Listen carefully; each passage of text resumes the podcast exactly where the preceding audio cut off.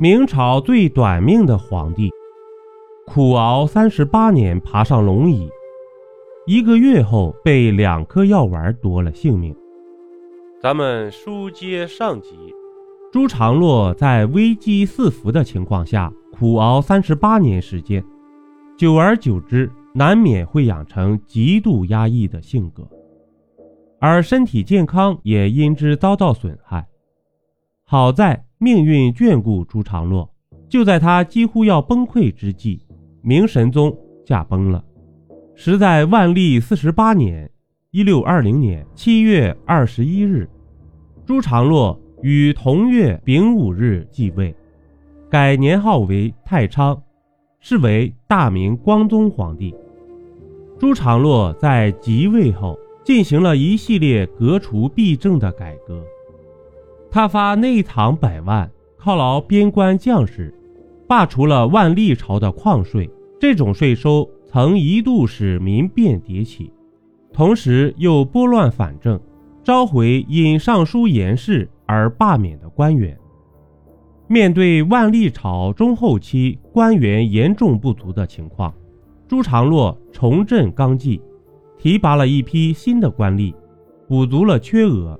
使朝政有了起色，朱常洛的举动深得人心，朝野欢腾雀跃之余，都对未来充满了无限的期待。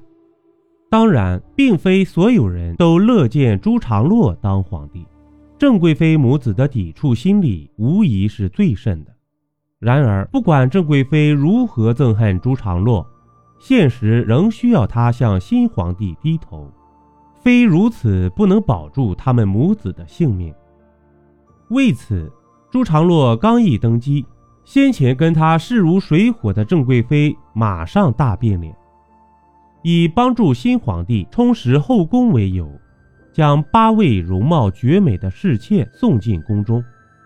朱常洛虽然深恨郑贵妃母子，但生性好色的他，在见到这八位美娇娘后，很快便把先前的怨恨抛诸脑后，甚至还特命礼部筹备册立郑氏为太后的事宜，只因内阁劝阻才作罢。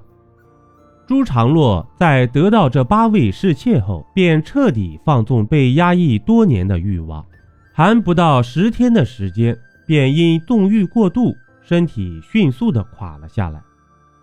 朱常洛即位之初。每日政务繁忙，以及身体的羸弱，不到一个月就病倒了。经过掌御药房太监崔维生诊视，向皇帝进献了通利药，即大黄，相当于泻药。没想到朱常洛服药后腹泻不止，一日一夜竟腹泻达四十三次，病情日趋恶化。朱常洛担心死期将至，便将英国公张维贤、内阁首辅方从哲等重臣招进宫中，准备委以托孤重任。但就在此时，鸿胪寺丞李可灼却献上了一颗红色的药丸，使皇帝的病情大为好转。朱常洛身体好转后。误以为这种红色的药丸能起到恢复元气的功效，于是命令李可灼再献给他一粒。敷完第二粒药丸后，明光宗感觉安适如前，没什么不良反应，但是却在第二天的清晨驾崩了，终年三十九岁。朱常洛从八月初一正式加冕，到九月初一暴崩。在位整整一个月时间，因此又被称为一月天子。由于皇帝服用红丸毙命，那么红丸到底是什么药？是否有毒？崔文生为什么要向皇帝进献泻药呢？朱常洛死后，经太医检验，李可灼进献的红丸属于性热的补药。正好与当初崔文生所进的通利药功效相反，也就是说，身体虚弱的明光宗在连服两种性能相克的药物后，最终暴毙而亡。但不管有意还是无意，进献美女和泻药的都是郑贵妃。明光宗的暴死跟他有很大的关系。关于红丸案的史实记录在《明史》卷二十一中。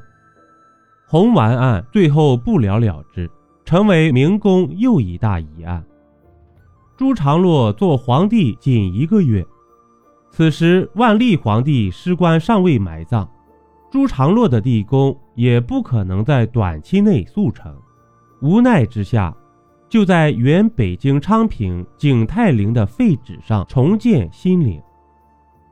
大明天启元年（一六二一年）三月重新修缮，八月完工，九月入葬，名为庆陵。庆陵中合葬的有孝元、孝和、孝纯三个皇后，谥号崇天弃道英瑞恭纯献文景武渊仁义孝真皇帝。庙号光宗，朱常洛苦熬三十八年才当上皇帝，但在位仅仅一个月，便被两粒药丸夺走性命，实在是令人唏嘘。明光宗驾崩后，长子朱由校继位，是为明熹宗。